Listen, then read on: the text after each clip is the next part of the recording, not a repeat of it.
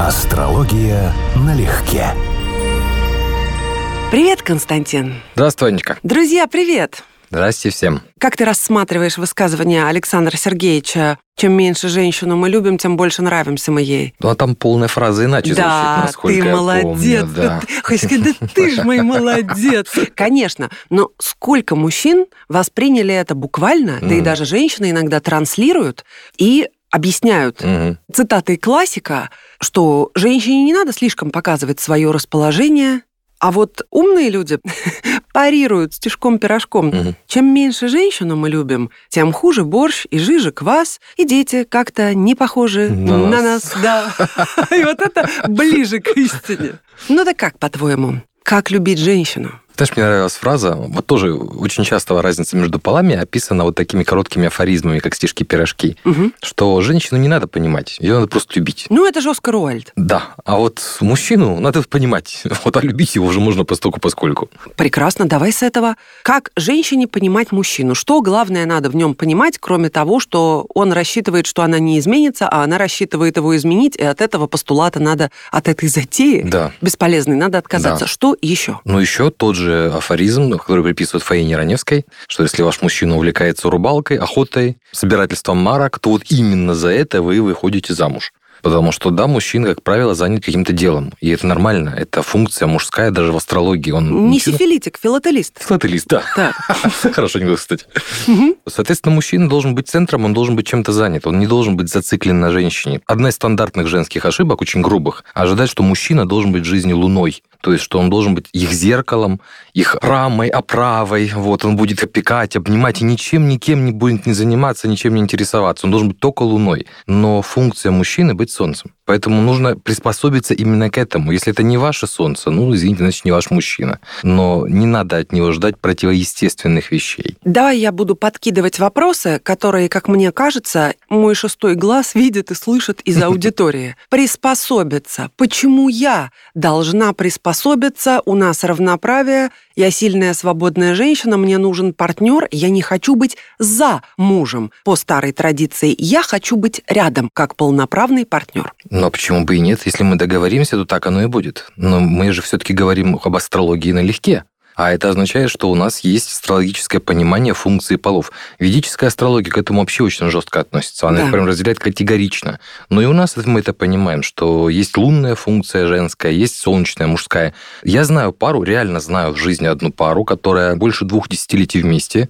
Дети, они счастливы, они не собираются разводиться, и у них строгая смена ролей. Он занимается бытом, хозяйством, он пылесосит, он с ребенком все дела по школе, а она в бизнесе. И вот они вот как-то они нашли друг друга. Но они не единственная такая Да, пара я на понимаю, свете. что такое возможно, но это еще раз о том, что каждая пара может договориться индивидуально. Но это все-таки неестественный расклад ролей. Ну, мне бы хотелось сказать, да, неестественный, но я понимаю, как когда-то Мария Арбатова сказала, очень подметила точно, что в паре сильный или слабый, или чувствительный, или ранимый, или деятельный еще какой-то тот, кто психотипом соответствует этому описанию. Если мужчина родился с вторичными половыми признаками мужчины, это не означает, что он поэтому будет сильным. Он может быть в разы слабее. Все верно. Ну и, соответственно, в жизни таких вот чистых или более-менее чистых типажей, как женственная, мягкая, нежная женщина и сильный, мощный, ответственный мужчина, мы практически не видим. Вот, я абсолютно с тобой согласен. И ты помнишь, я в прошлой передаче об этом говорил. Из-за того, что у людей разные гороскопы индивидуальные, у них индивидуальное, личное, не общественное, а именно свое личное понимание того, что им нужно в отношениях,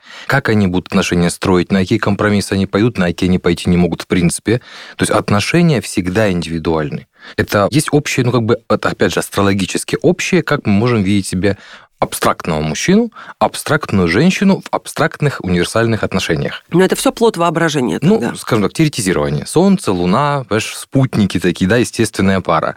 По факту это индивидуальные гороскопы с индивидуальными особенностями. Вот, пожалуйста, яркие пары, когда садист с мазохистом, и они могут быть счастливы. Более того, они именно счастливы тем, что они, ну, с точки Я зрения... смотрю, Захер Мазах просто прописался. Не, это просто хорошая классика. Это хорошая классика, понимаешь? Они, может быть, вместе деградируют, ну, как не деградируют, не развиваются. Они не борются со своими комплексами. Или там, допустим, те же свингеры, например.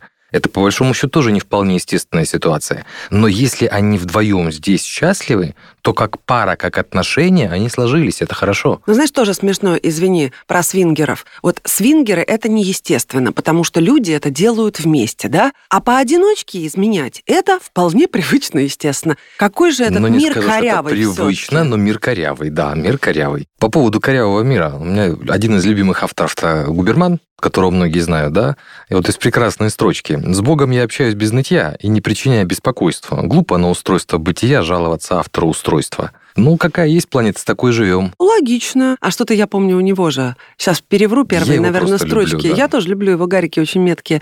Ну, что-то типа того, что когда советы мне дают, я весь не имею, житейский опыт идиота я сам имею. Во-во, у меня здесь есть это. Тоже прислали сегодня с утра. Хорошо. Мама меня балует. Мы же сходимся с тобой на том, что представление человека об отношениях и ожидания от них в разном возрасте меняется. Человек конечно. лучше узнает себя, свои потребности, Конечно. мироустройство, У него и потребности кривого не перевертыша. среди прочего. да, да, да, да. И вкусы часто И бывает вкусы меняются, меняются. да. Как астрология это отражает? Ну вот это одна из нерешенных проблем в астрологии, потому что у нас натальные карты, они зафиксированы раз и навсегда. Они как бы на всю жизнь одинаковые. И, скажем, такой метод анализа совместимости аксинастрии – это наложение одной статичной карты на другую статичную карту. В итоге вот это вот правильного заданного твоего вопроса, как происходит отношение в динамике, мы на самом деле напрямую не видим. Есть современные способы, которые пытаются решить эту проблему. Они не устоялись однозначно. Это вот композитная карта, которая карта пары, совместная пара двух людей. Есть попытки наложить один из методов прогноза в динамике на другой метод прогноза у другого человека в динамике. Я имею в виду для астрологов, это, скажем, прогрессивную карту одного человека в синастре с прогрессивной картой другого.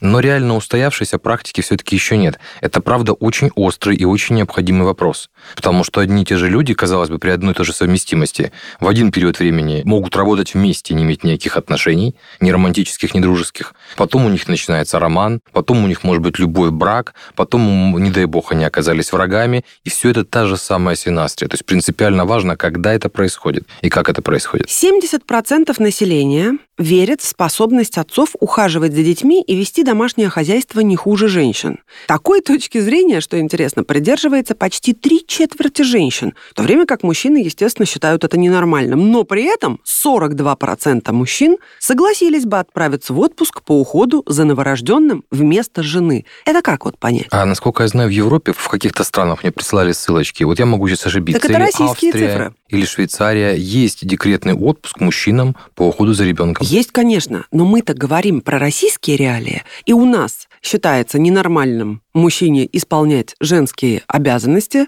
но при этом 42%, это огромный процент, согласились бы подменить жену и ухаживать за новорожденным, понятия не имея о том, как это делается. Ну, я скажу, мужчина, он почти всему может научиться. И одна из важных вещей, вот принципиально важных для меня, но, может быть, это сексистский взгляд, да, но тем не менее, по моему глубокому убеждению, мужчина может легко, а может быть даже лучше, чем женщина, справляться с большинством работы, которая считается женской. Он не хочет. Это вопрос другой. То есть, на самом деле, мужчина реально что не может делать, рожать детей. Все. Все остальное мужчина из женской части работы просто не хочет делать. Современный мужчина. Но тот, кто живет холостой, знает, что очень часто, скажем, даже мой личный опыт говорит о том, что вести домашнее хозяйство одному на себя у тебя будет получаться даже проще, чем если это был в браке. Да не, ну хозяйство это вообще не вопрос. Послушай, развитый человек нормальный должен уметь И какие-то базовые и вещи делать будет больше, для себя. и, и про- проблем будет меньше, то есть прям одновременно это возникает. Тут пусть нас никто не упрекнет в каком-то сексизме, и вообще давай забудем это слово. Мы обмениваемся мнениями. Естественно, что-то из того, что мы говорим, может прозвучать как сексизм или какой-то очередной изм. Не надо Мгм. просто на этом циклиться. Вот и все. Естественно, мы правда. этого не предполагаем. Но еще 12% населения придерживается точки зрения, что в наши дни предпочтительнее вообще не связывать себя брачными обязательствами. Не всем на самом деле нужны дети, не каждый к этому готов, не каждый к этому подходит осознанно. И потом все равно все это выливается, все побочные, скажем, негативные последствия необдуманных решений расхлебывают дети. Это на них все Да. летит. В итоге, как ты вообще считаешь на самом деле, когда вот на твой взгляд брак действительно необходим, и что он символизирует? Ну вот кроме базовых общепринятых вещей, что он есть такое брак? Ну вот в моем понимании, все-таки будем говорить о ортодоксальном понимании, брак предполагается для создания семьи, а именно для создания детей. То есть для воспитания, То есть для дети не защиты. рождаются вне брака, да? Они рождаются вне брака, нет проблем. Но с точки зрения даже того же самого кодекса, с точки зрения юридических, я имею в виду, вещей. Факт, например, того, что двое взрослых, да, мужчина и женщина, сожительствуют, то есть идут совместное хозяйство, да еще имеют общих детей, это автоматически приравнивается к браку. И, кстати, правильно, потому что астрология так и смотрит. Для астролога нет разницы между фактическими отношениями и отношениями юридически узаконенными. Это такая тонкая грань, которая возникла буквально там сто лет с ЗАГСами, 200 или 300 лет назад с церквями, и она меняется от культуры, а не от космоса. То есть, если двое людей выбрали друг друга, они пара. И вот закон это в том числе подтверждает, что да, семья неоднозначно не обязательно подразумевает бракосочетание, свадьбу, юридическую регистрацию. Она все равно семья. На мой взгляд, функция семьи для детей. Иначе это просто пара, и это отношения, это совсем другой смысл. Мне хотелось от тебя услышать что-то более глобальное, что стоит за браком, сама идея, помимо юридических формальностей и обеспечения каждой из сторон какими-то гарантиями, в смысле имущественными, финансовыми, и помимо деторождения, для чего нужен брак? Ну вот еще раз, э, если я правильно понимаю, то брак нужен для того, чтобы узаконить защиту в этом случае женщины как зависимой потому что она находится в заботе о ребенке, она не может это сделать самостоятельно, качественно. То есть брак, по сути, связывает вместе этих людей и защищает права женщин и ребенка, но согласно нашему законодательству, за счет мужчины. Потому что вот хорошо сказала, что оно как-то вот уравнивает, на самом деле не уравнивает абсолютно. А вот 12% я удивлен, которые не хотят в брак. Я думал, что, во-первых, гораздо больше, потому что, на мой взгляд, не только больше, но и цифра растет. Вот, скажем, для нынешних Возможно. молодых это уже прям очевидно, что они не торопятся многие. Прям совсем явно не торопятся. Не торопятся, не означает не хотят? А, ну, потому что они, у них есть понимание, что хочется пожить для себя, вот особенно в мегаполисах это хорошо развито, да, то есть где существует момент, что ты не нуждаешься в создании ячейки общества, а у тебя есть возможности, амбиции, карьерные, творческие и так далее. Ну, а для людей с возрастом так однозначно возникают вопросы. Зачем мне брак? Если его нет особенно. Понимаете, когда он есть, там уже есть чем крыть. Есть какая-то мотивация, есть какие-то обоснования.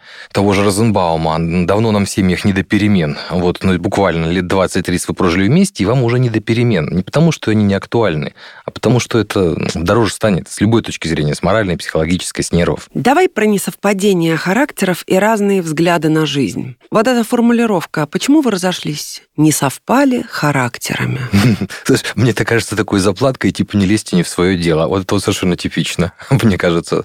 Ну, то есть, когда люди говорят, что вот мы не совпали характерами, может быть, все что угодно на самом деле. Абсолютно, Абсолютно все, точно. Что угодно. Но это такая смешная фраза ни о чем. Да. И при этом, безусловно, существует несовпадение характеров, мировоззрений, ценностей и так далее. Но было бы очень здорово выяснять это все-таки до момента это бракосочетания. Точно. Это точно. Как ты считаешь, вот астрологически можно увидеть такую вещь, как в Синастрии, именно несовпадение характеров? Вот именно это в астрологии увидеть можно точно. То есть, насколько люди совпадают как? в смысле характера, темпераментов, попадают ли они своими привычками или какими-то особенностями поведения на больные места другого человека. То есть, будут ли они просто бесить на иррациональном уровне, какими-то естественными проявлениями себя, да? Это действительно видно на уровне синастрии. Но мы, к сожалению, как я уже сказал, не видим там динамики. То есть, мы видим, как оно заложено, но не видим, как это развивается на протяжении лет. Или, скажем, я могу назвать определенные годы, когда кризис сработает, но я не могу описать полноценно, скажем, что отношения пройдут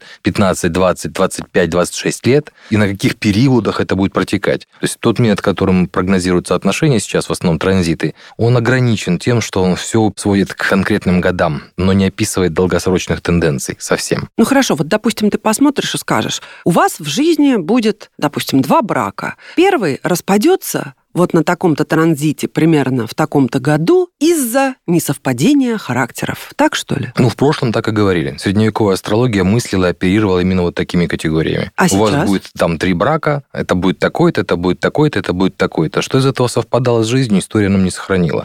И серьезно абсолютно, потому что есть, я каждый раз вспоминаю по этому поводу, Донна Каннингем упоминает в своей книге по астрологическому консультированию в предисловии, что ее консультировал астролог вот такого старого толка в молодости. Сказал буквально следующее, что вы будете замужем, он будет старше вас, он будет, по-моему, прикован к инвалидной коляске, вы будете его ненавидеть и мучиться с ним всю жизнь. Она говорит, мне пришлось прожить всю жизнь, в счастливом браке, стать астрологом, чтобы сейчас сказать, что им был неправ. Поэтому надо быть аккуратнее с такими прогнозами и с такими предсказаниями, потому что астрологические техники, ну, как хочется верить в чудеса и в фокусы, но это жизнь немножечко не такая. Ну хорошо, если биология и нейрология мужчины работают таким образом, что он должен все время действовать, откуда берутся массовые жалобы женщин на ленность, пассивность, безинициативность мужчины и нежелание вообще как-либо реализовываться, чего-то достигать и куда-то стремиться? Ну, я скажу, что, видимо, часть этих жалоб обоснована, потому что никто не отменял и лень, и безделье, и людей, которые лишены амбиций по разным причинам. Может, просто от природы, а может, с ощущением, да бесполезно это все, я разочаровался в жизни, я все понял, я хочу радоваться тому маленькому, как скажем, пиву по акции, вот чему еще могу. Вот это тоже возможно. То есть, а, в... кстати, извини, вот сразу, да. в астрологии может женщина увидеть, что ее избранник на старте. Вот такой вот, которому вообще по жизни ничего не надо, кроме пива по акции и дивана, вот этого самого, Может, который это десятилетиями. Не, не самая легкая, ну как не скажу, не скажу, что это сложная задача, а нетривиальная. Ну, конечно, есть карьерные показатели по десятому дому, есть волевые качества в карте, описанные Марсом и Сатурном. То есть есть целый ряд вещей, которые можно говорить заранее, глядя в гороскоп другого человека. Ну, конечно, надо знать время, место, то есть полную информацию для построения гороскопа. Константин, есть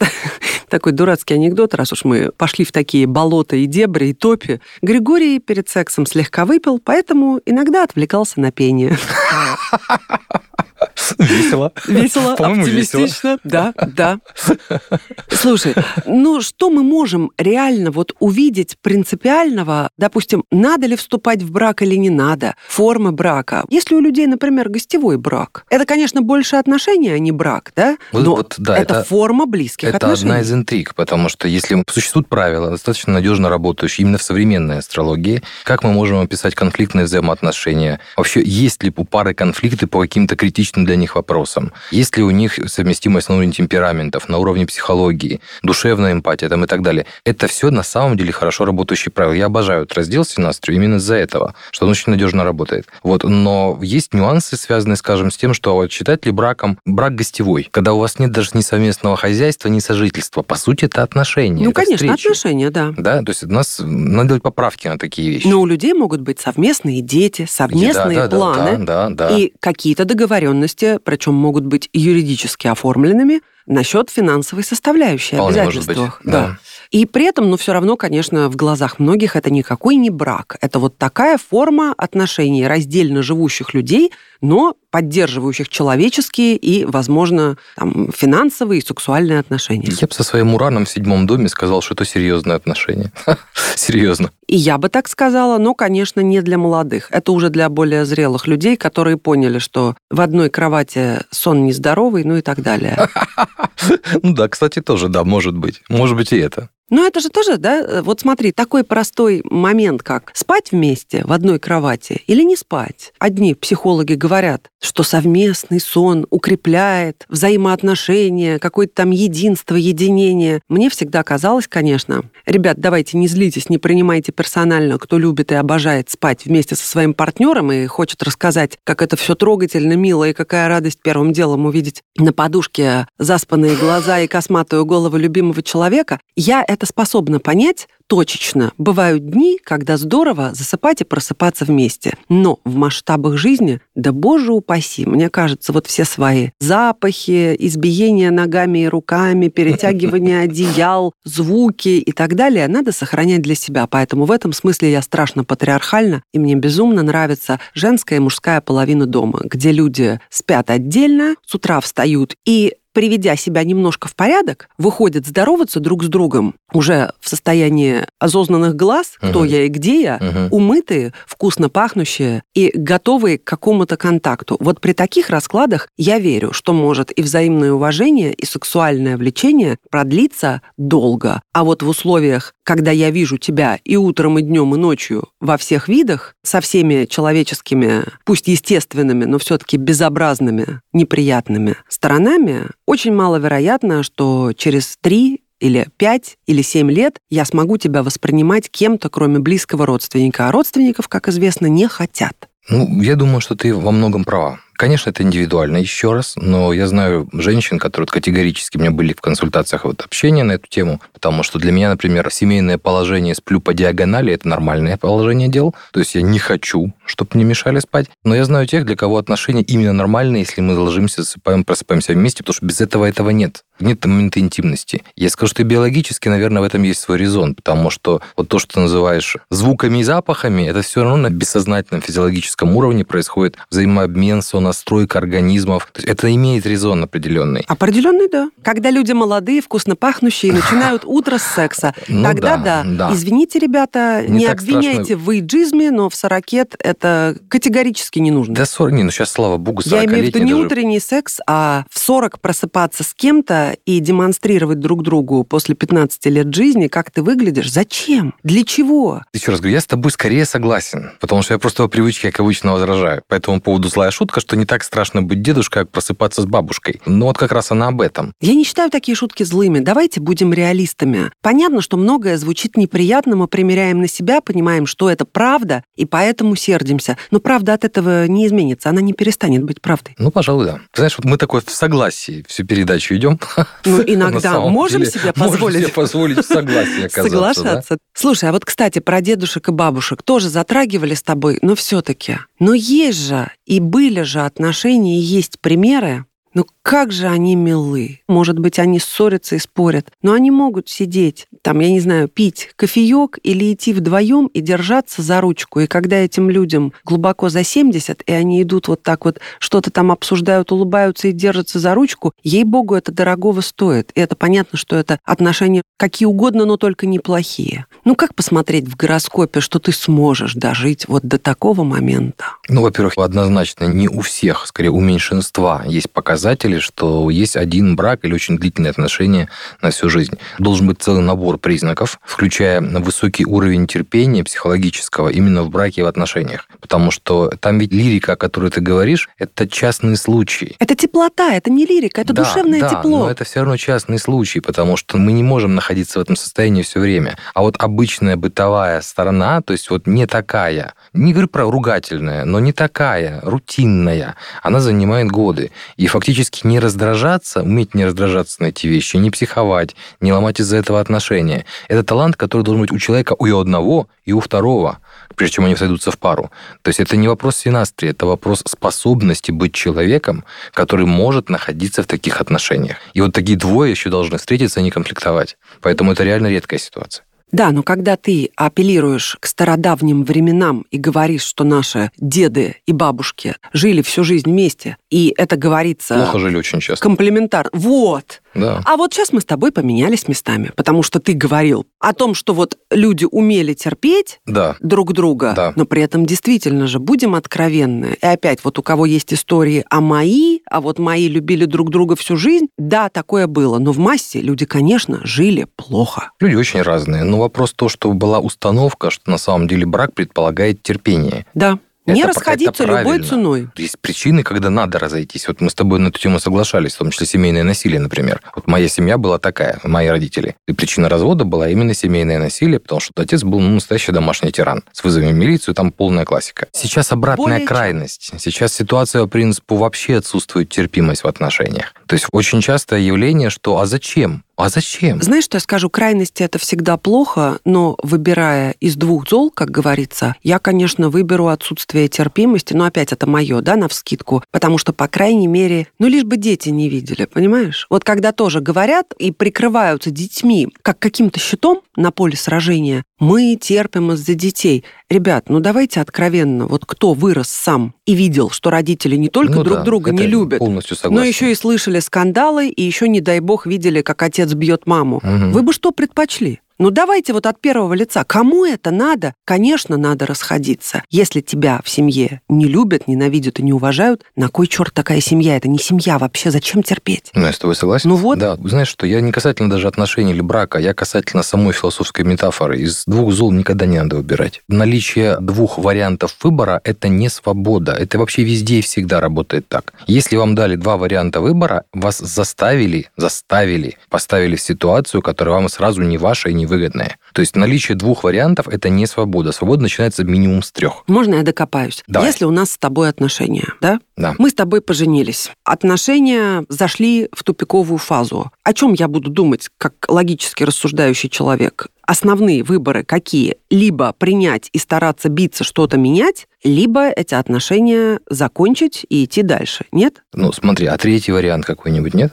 Нет, ну, я могу тебе сейчас назвать и пять. Если все сводится к двум вариантам, что-то мы либо крайне неправильно себя вели и загнали себя в тупик, либо мы не видим других решений. Это правило, это не даже не в астрологии, это вообще в жизни. Если выбор из двух, значит выбора нет. Надо мне поразмышлять над этим тезисом. Мне сложно сказать, как вот женщине все-таки принимать решения, потому что ее женская психология она во многом лунная, и она во многом отзеркаливает, отражает женщина, подстраивается, в том числе под дефектного мужчину, и набирается от него не лучших вещей. Но у мужчин я могу сказать совершенно точно. В любой сомнительной ситуации поступай в соответствии не с тем, как от тебя ждут, не с тем, как поступали другие, а с тем, где ты сохраняешь чувство собственного достоинства. Я полностью на сто процентов к тебе присоединяюсь. Потому что в этом случае ты не жалеешь, даже потеряв что-то. Во всех остальных пожалеешь обязательно. Главное не терять того, что потом невозможно вернуть назад, а достоинство относится именно к таким категориям. Ну, еще и потому, что понимание придет спустя время, что ты сделал неправильное решение. В конечном счете ты живешь потому, что хочешь быть счастлив. Счастье наполняет нашу жизнь смыслом. Если ты поступаешь под любыми другими вариантами, ты поступаешь не в своих интересах. Ты прав, абсолютно Как прав. это мы, слушай, сегодня единогласно прошли всю программу. Мы Ну, даже- хоть изредка мы Ну. должны с тобой в одном русле находиться и не так уж сильно спорить, А у нас, правда? по сути дела, довольно много общего-то во взглядах на человеческие отношения. А И вот я у так нас говорю скорее всегда. нюансы. Ура!